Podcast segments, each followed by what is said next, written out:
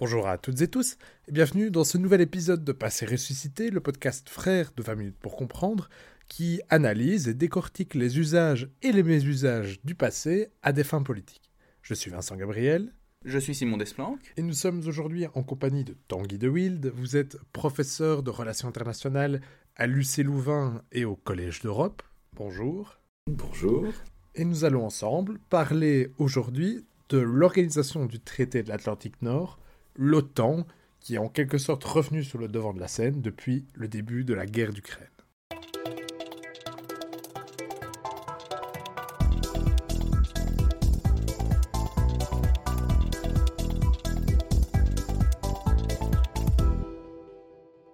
Alors, ouvrons donc ce nouveau dossier historique. Simon, je te laisse peut-être la première question. Alors, première question, peut-être en guise de préliminaire, mais finalement, d'où vient l'OTAN historiquement? Bah, historiquement, l'OTAN vient de l'insécurité après la Deuxième Guerre mondiale. Contrairement à ce qu'on pouvait penser, euh, il n'y a pas de sécurité ni de sentiment de sécurité en Europe après la Deuxième Guerre mondiale. Et très vite, euh, les Européens, les Français, les Britanniques, auxquels vont s'adjoindre le Benelux, vont penser à une organisation de défense, mais se sentent un peu seuls et veulent faire revenir ou maintenir euh, les, les États-Unis et le Canada en Europe. Et c'est pour ça qu'une alliance atlantique va être signée en 1949. C'est un simple traité euh, de défense collective à l'époque. Il n'y a pas une organisation derrière, mais on dit qu'il y a des organismes qui peuvent gérer le traité. Et à partir d'un organisme, eh bien, on va créer une véritable organisation. Donc il y avait pour but d'assurer simplement la défense de l'Europe face à la menace soviétique. Tout à fait. Et alors peut-être qu'on pourrait dire d'emblée, c'est que ça peut paraître anodin, mais pour les Américains, c'est véritablement un changement de paradigme. Parce que si au lendemain de la Première Guerre mondiale, pendant la Première Guerre mondiale, il y a eu intervention militaire américaine, mais les, États-Unis, en fait, après, retournent à leur isolationnisme. Après coup, ici, on est dans une optique différente, où c'est véritablement un débat important qui a lieu sur la scène politique américaine, où ça ne va pas de soi, en fait. Il y a encore ce réflexe isolationniste qu'il a fallu combattre, notamment. Oui, et c'est la raison pour laquelle euh, contrairement à l'Union de l'Europe occidentale, qui ne réunissait que des Européens et qui était un, traité de défense mutuelle, c'est-à-dire qu'en cas d'attaque d'un des membres de, ce traité, tous les autres automatiquement venaient à son secours, l'Alliance atlantique est un traité de défense collective. C'est-à-dire que à partir du moment où un membre est attaqué, tous les autres se sentent effectivement attaqués et concernés, mais se réunissent pour voir comment porter secours, ce qui permet donc aux Américains d'aller consulter euh, leur congrès pour une entrée en guerre, ce qu'un traité de défense mutuelle avec une réaction automatique n'aurait pas permis. Et donc il y a eu toute une série de débats qui ont été réglés euh, au congrès américain grâce à la résolution Vandenberg. Tout à fait. Donc pour le dire de manière prosaïque, l'article 5 ne stipule pas une réaction automatique il y a consultation préalable effectivement, euh, l'article 5 oblige à une concertation pour voir comment porter secours. Mais on peut porter secours de différentes manières, euh, avec un missile intercontinental ou bien avec euh, des casques et des jumelles. Et donc ce n'est pas forcément militaire. Ce n'est pas automatiquement militaire.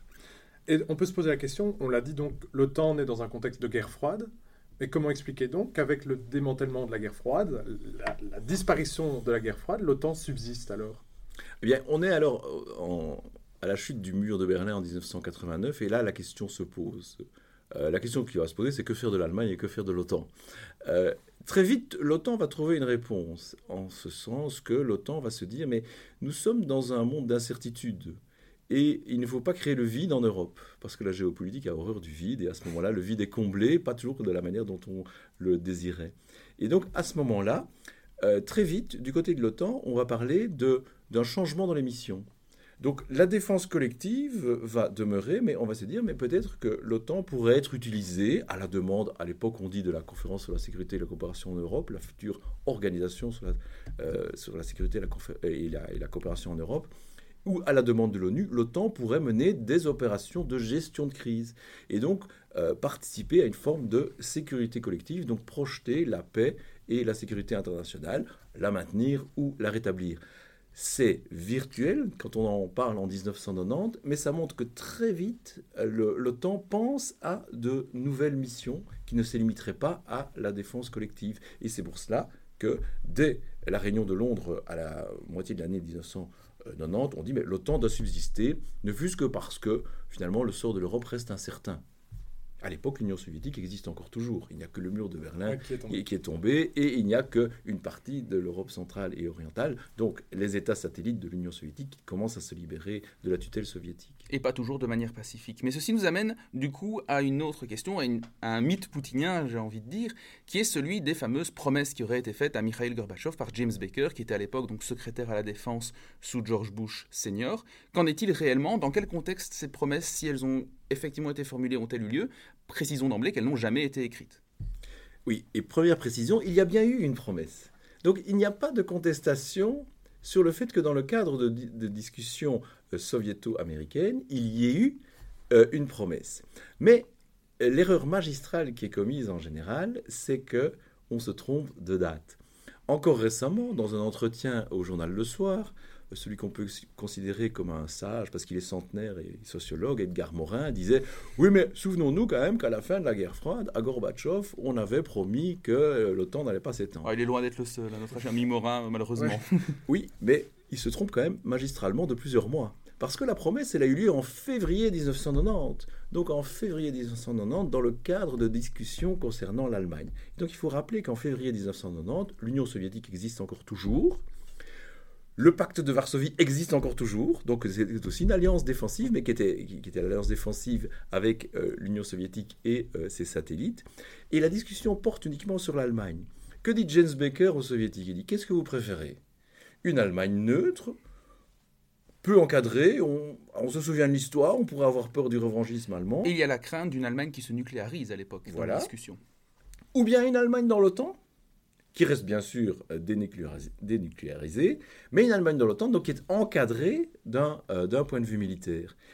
Et donc, à ce moment-là, euh, la discussion avance, et puis les, soviétiques sont plutôt enclins à être d'accord avec Baker, mais ils veulent une garantie. Et c'est là que Baker promet effectivement que l'OTAN, l'Organisation du traité de l'Atlantique Nord, et sa structure militaire intégrée, ne va pas s'élargir à l'Est, mais à l'Est en Allemagne, en Ouais. fait. En Allemagne de l'Est. En Allemagne de l'Est. En RDA. Parce que l'Allemagne était divisée pendant la guerre froide, le mur de Berlin est tombé, on parle de réunifier l'Allemagne.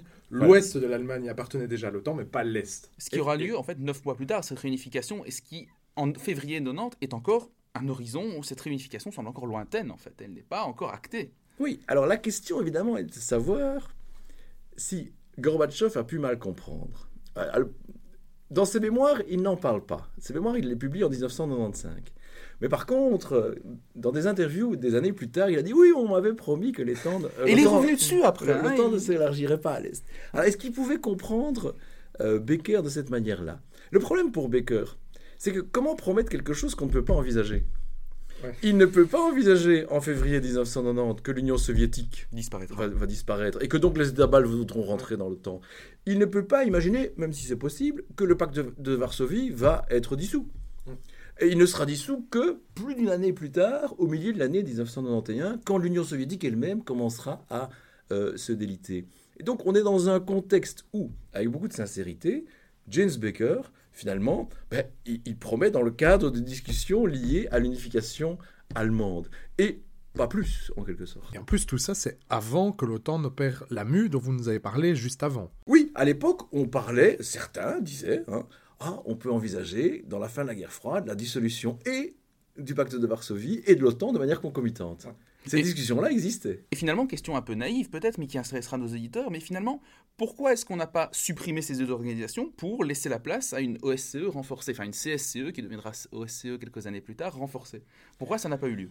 Parce que bien sûr, alors, euh, si on fait un tout petit peu de théorie des relations internationales, il y a l'idée du leg institutionnel et l'idée qu'il y a une organisation structurée qui existe par rapport à une organisation qui était en- éventuellement en devenir. Euh, la CSCE, quand elle se transforme, elle, euh, elle se transforme de manière bizarre, parce qu'en fait, on ne crée pas directement une, orga- une organisation, on crée des organes, en quelque sorte. Et donc, ça, ça reste pendant longtemps une organisation euh, inachevée, qui a déjà, euh, c'est comme si on crée les bras et les jambes, mais pas encore le corps, en quelque sorte. Et donc, il faudra attendre 1994, d'ailleurs, pour qu'il y ait une véritable organisation. Donc ça, c'est une des raisons. Mais c'est aussi, par rapport à ce que je disais tout à l'heure, parce que les membres originaires de l'OTAN, même s'ils ils ont grimpé de 12 à, à 16 en 1990, se disent, oui, mais euh, nous devons quand même assumer une veille stratégique et ne pas créer le vide en Europe, pas créer l'aventure, le neutralisme, qui ferait en sorte que finalement, si tout le monde garantit la sécurité de tout le monde, plus personne ne sera en sécurité. Mais alors, pourquoi est-ce que l'OTAN n'est pas devenue la CSCE, ou pour le dire autrement, pourquoi est-ce que la Russie n'a pas rejoint l'OTAN? Ah mais, euh, d'une certaine manière, on l'a envisagé. Parce que tout à l'heure, j'ai parlé de, l'évolution d'une fonction de défense collective une fonction de, sécurité collective, mais il ne faut pas oublier que très vite, à partir de 1991, l'OTAN veut développer des mécanismes dits de sécurité coopérative. Et c'est justement c'est tendre la main aux anciens membres du pacte de Varsovie, aux, anciens neutres, et créer des nouvelles institutions, le Conseil de coopération nord-atlantique, où on discute. Le partenariat, pour la paix, où effectivement on veut mieux se connaître pour euh, garantir la paix, et éventuellement s'entraîner ensemble pour avoir des missions ailleurs, par exemple dans les Balkans, qui vont bientôt être euh, en feu. Il y aura plus, tard, ces évolutions euh, vont faire en sorte qu'on parlera de conseil de, euh, permanent euro-atlantique et on donnera des statuts particuliers à la Russie. Ainsi qu'à d'autres membres, hein, notamment la Suède, etc., qui ont des partenariats renforcés avec l'OTAN, pour ne citer qu'elle. Par exemple, c'est dans ce contexte-là que ce genre de, de, synergie se développe. Tout à fait. Alors, en ce qui concerne la Russie, ça avait un double objectif. Non seulement pour montrer hein, que la menace n'était plus aux frontières, comme on disait, à ce moment-là, n'oublions pas. Et que donc, on crée en 1997 l'acte fondateur OTAN-Russie, qui compensait ce qu'on savait, c'est-à-dire l'élargissement à la République tchèque, à la Pologne et à la Hongrie de 1999. Alors justement, euh, chronologiquement, étape très intéressante, pourquoi ces élargissements ont-ils lieu? Qu'est-ce qui, dans le chef de Bill Clinton, qui est à l'époque président des États-Unis, euh, l'amène à dire, OK, admettons ces États euh, dans, au sein de notre organisation alors, sans parler du lobby polonais ou autre qu'il y a pu avoir au Congrès américain, mais qui était réel, en tout cas pour le timing qui, ferait, qui, a fait que la Pologne était dans le premier train, par exemple, il y avait aussi le sentiment d'une réparation historique. Donc, la Pologne, et, il y avait quelques raisons effectivement à donner à la Pologne, à la, il y a de bonnes raisons, à la Tchécoslovaquie historique, la, République tchèque. Donc, les abandons euh, successifs de la, de la, Pologne, les abandons en 1939 à l'occasion du pacte des germano-soviétiques, les abandons au moment de l'avancée euh, de l'armée rouge, enfin, plutôt l'arrêt de l'armée rouge devant Varsovie pour que la résistance polonaise se fasse massacrer euh, par les Allemands, ça c'est très les massacres de Katyn, ça reste très très fort dans la mémoire polonaise. Donc un abandon. Donc, par rapport à cet abandon, il y avait une nécessité d'avoir la garantie de sécurité qui était offerte par l'OTAN, donc traité de défense collective. C'est la même chose par rapport à la République tchèque, par rapport aux souvenirs des accords de Munich, ou mhm. pour la Hongrie, euh, par rapport à, l'abandon, entre guillemets, en 1956, lors de la Révolution hongroise, même si là, on est dans un contexte, on ne pouvait pas imaginer une intervention occidentale pour ne pas provoquer... Dans la zone soviétique. Dans la zone, voilà, pas provoquer l'Union soviétique à ce moment-là.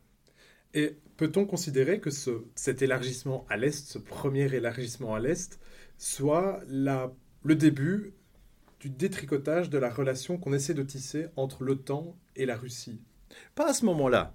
Pas à ce moment-là, pour, deux raisons. C'est d'abord parce que, effectivement, euh, Boris Yeltsin, à l'époque, était apaisé par euh, l'acte fondateur des relations OTAN-Russie.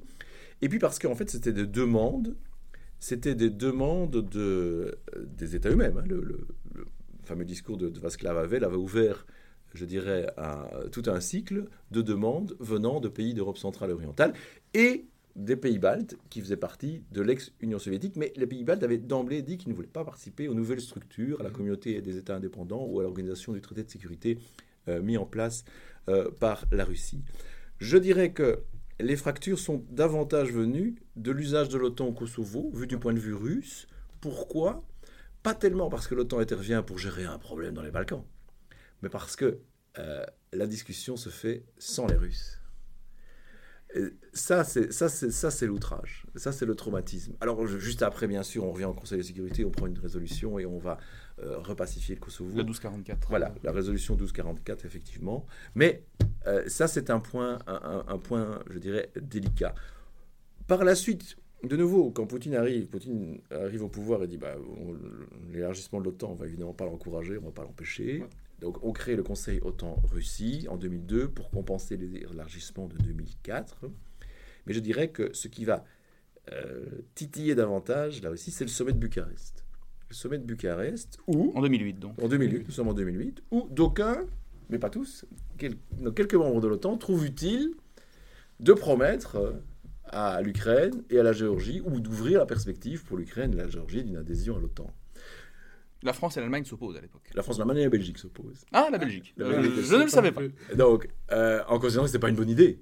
Pourquoi? Parce que, euh, bah, vu du point de vue belge, simplement, que, disaient les diplomates belges à l'époque bah, Oui, bon, les pays d'Europe centrale et orientale, c'est normal. Les pays baltes, oui, ils sont aussi victimes du pacte germano-soviétique et ils avaient été indépendants. Intéressant de voir le poids du passé dans cette histoire, finalement. Mmh. Mais l'Ukraine, la Géorgie, euh, ça, euh, ça c'est différent. Ça, c'est différent. Euh, parce que c'est surtout l'Ukraine était. De, alors, pour deux raisons. D'abord, l'Ukraine, pendant 350 ans, était dans la Russie ou dans l'Union soviétique. Donc, c'est une indépendance relativement jeune. L'autre élément, qui était un élément purement technique, c'était la présence de la flotte de la mer Noire russe en Crimée, en Crimée à Sébastopol, à, travers un bail de longue durée. Pouvait-on imaginer, pouvait-on imaginer l'adhésion de l'Ukraine à l'OTAN avec la présence de cette flotte dans la mer Noire? Oui, on pouvait l'imaginer, mais dans un état de concorde magistral entre la Russie et l'OTAN. Oui, ça, veut dire qu'on on aurait euh, développer des mécanismes de sécurité coopérative tellement loin qu'on aurait pu admettre une présence sur le territoire d'un État de l'OTAN euh, de, de, la Russie. Mais vu d'un autre point de vue, ça posait quand même question. Puis intervient l'opération en Libye qui va davantage encore casser la relation entre la Russie et l'OTAN, ainsi surtout que les autres l'Occident, on pourrait dire, donc les autres membres permanents euh, du Conseil de sécurité des Nations Unies, à l'exception de la Chine. Mais l'intervention en Libye, elle, indique ce que la Russie ne veut pas, c'est-à-dire la théorie du changement de régime. Pour des raisons euh, évidentes. Voilà, c'est ça. Et euh, Sachant qu'en 2004, il y avait déjà eu la révolution de couleur en Ukraine, qu'on avait à l'époque présentée comme étant largement fomentée par euh, l'Occident. Et, donc, et, avec, une part de vérité, hein. il y avait toute une série de. Euh, en, tout cas, que ce soit en, Ukraine, lors de la révolution orange, ou bien en Géorgie, la, révolution des roses, ou plus tard même au, Kyrgyzstan. Il y, a, il y avait un, un, un, activisme des ONG américaines, effectivement, pour établir la démocratie là. Et donc, tout ce qui est changement de régime crée la suspicion euh, chez, euh, chez les Russes à ce moment-là. Et en, particulier chez Vladimir Poutine, qui s'exprime lors de ce célèbre discours à Munich, en 2007, hein, en, indiquant qu'il il a l'impression, effectivement, qu'on n'est pas vraiment dans un monde multipolaire, euh, mais qu'il y en a qui essayent de s'immiscer dans, je dirais, dans la politique intérieure des États en général. Et donc 2011, la Libye marque un nouveau point de rupture où là, pour le coup, c'est la concrétisation de cette angoisse que l'on voit à travers une, résolution, la 1973, qui a été interprétée selon Poutine à tort par les Occidentaux et qui a mené à l'intervention et le renversement de Kadhafi. Mais depuis, ensuite, quel est l'enchaînement des faits qui, qui mène à la situation qu'on connaît aujourd'hui en Ukraine et à cette... Euh, à cette montée des tensions, à cette décrépitude finalement de cette concorde qu'on a voulu mettre en place à la fin des années 90 euh, avec la Russie Alors, pour moi, le point de basculement se, situe en février 2014. Donc en février 2014, euh, nous sommes depuis plusieurs semaines dans des manifestations qui ont pris un tour violent en Ukraine euh, sur la place Maïdan. En novembre 2013, euh, le pouvoir, le pouvoir légitime, hein, le pouvoir légitime ukrainien, mais qui est un pouvoir pro-russe hein, de, de Yanukovych, avait fait le choix non pas du traité d'association avec l'Union européenne, mais d'un accord intéressant, d'un prêt intéressant que la Russie pouvait donner et d'une entrée éventuelle dans l'Union économique euh, eurasiatique. Donc il y avait le pouvoir d'un côté qui prenait une direction et il y avait la rue, euh, les manifestants qui allaient euh, dans, un autre sens et ça, et, ça s'est terminé mal, ça s'est terminé dans la violence. À ce moment-là, l'Union européenne, à travers le, triangle de Weimar, donc à travers les représentants de la Pologne, de l'Allemagne euh, et de la France, l'Union européenne est arrivée avec une proposition. Une proposition très intéressante, qui était une proposition, qui était la suivante cesser le feu, euh, même si ce n'était pas une guerre, mais du style, les, policiers et les gendarmes rentrent dans leurs casernes, les manifestants rentrent chez eux également, on rebat les cartes, et dans trois mois, on prévoit des élections. Et donc, ces élections vont finalement permettre au peuple de s'exprimer, puisqu'il n'était pas d'accord avec le, le, pouvoir, et permettront au pouvoir de se représenter et éventuellement euh, de l'emporter. Donc une solution très européenne. On rebat les à l'amiable, effectivement. On, rebat les cartes. Et par la voie démocratique. Et par la voie du processus électoral. La Russie à ce moment-là était tapie dans l'ombre, elle regardait faire l'Union européenne. Et donc les représentants de l'Union européenne, euh, notamment le représentant polonais avec beaucoup de courage, étaient allés voir les manifestants, étaient voir les ultras, en disant mais non ça suffit, rentrez chez vous, sinon il va, y avoir des morts, il va y avoir des, blessés, il va y avoir du grabuge. Euh, les, Européens s'en vont, et puis là, il y a des événements qui se précipitent. Le compromis arraché par l'Union européenne n'est jamais mis en œuvre.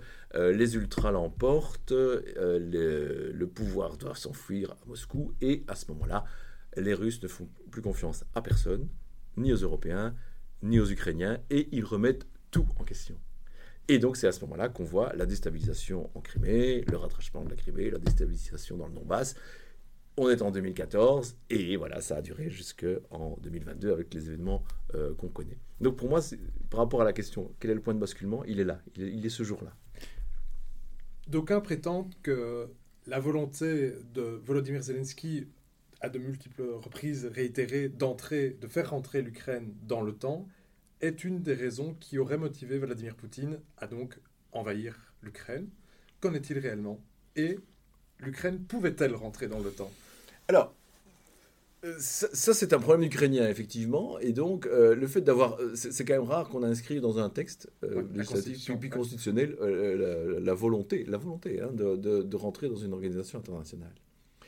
Ça, c'est évidemment du pain béni pour euh, Vladimir Poutine, qui, lors de ses conférences de presse, euh, à l'époque, interrogé par les, Occidentaux, disait Mais vous comprenez pas, mais si c'est simple, regardez. Euh, L'Ukraine veut récupérer la Crimée. Ça, c'est dans la doctrine militaire de l'Ukraine. Et l'Ukraine veut rentrer dans l'OTAN. Donc, l'Ukraine va provoquer une confrontation entre un pays membre de l'OTAN qui va m'attaquer, alors, puisqu'il veut récupérer. Alors, ça participe évidemment d'une rhétorique euh, poutinienne euh, assez habile. Mais le euh, Zelensky n'est revenu tardivement que sur l'idée. Alors il faut reconnaître hein, que Zelensky avait compris à un moment donné qu'il s'était enferré dans, dans, une impasse et il avait dit, ah oui, mais on peut reparler. Donc il avait dit, euh, avant la guerre, euh, avant le 24 février, et même avant euh, la reconnaissance des entités séparatistes du Donbass le 21 février, il avait dit, mais on peut discuter effectivement de la neutralité de, l'Ukraine. Donc il ne s'accrochait pas. Ce qu'il redit encore maintenant. Oui, oui. c'est-à-dire que, alors maintenant, il a, il a une autre posture, il ne faut pas oublier que c'est un acteur. Et donc il est, très fort ça. Il, est, il dit, finalement, il a dit, l'OTAN m'a déçu, donc je ne veux plus l'OTAN. Ce qui serait effectivement une magistrale, d'un point de vue symbolique. Là, pour le coup, tout le monde s'en sort très heureux, sur cette question-là en tout cas. Mais donc, depuis 2014, est-ce qu'il y a eu des tentatives de restaurer le dialogue entre la, Russie et l'OTAN Et qu'est-ce qu'il en est advenu S'il y en a eu effectivement des notables?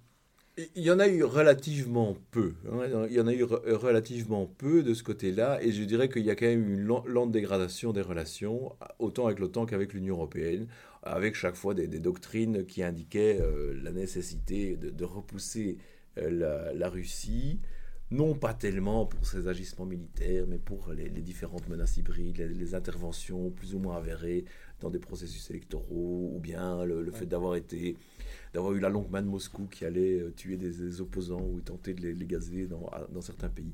Donc il y, a, plutôt eu une lente euh, dégradation euh, en la matière, bah, qui s'est achevée par quasiment la suppression du Conseil OTAN-Russie au lendemain de l'invasion de, de, de l'Ukraine le 24 février de cette année-ci. Tanguy de Ville, merci beaucoup pour votre éclairage. Et euh, quant à vous, chers auditeurs, nous nous retrouverons très prochainement pour un prochain épisode de Passer ressuscité. Au revoir.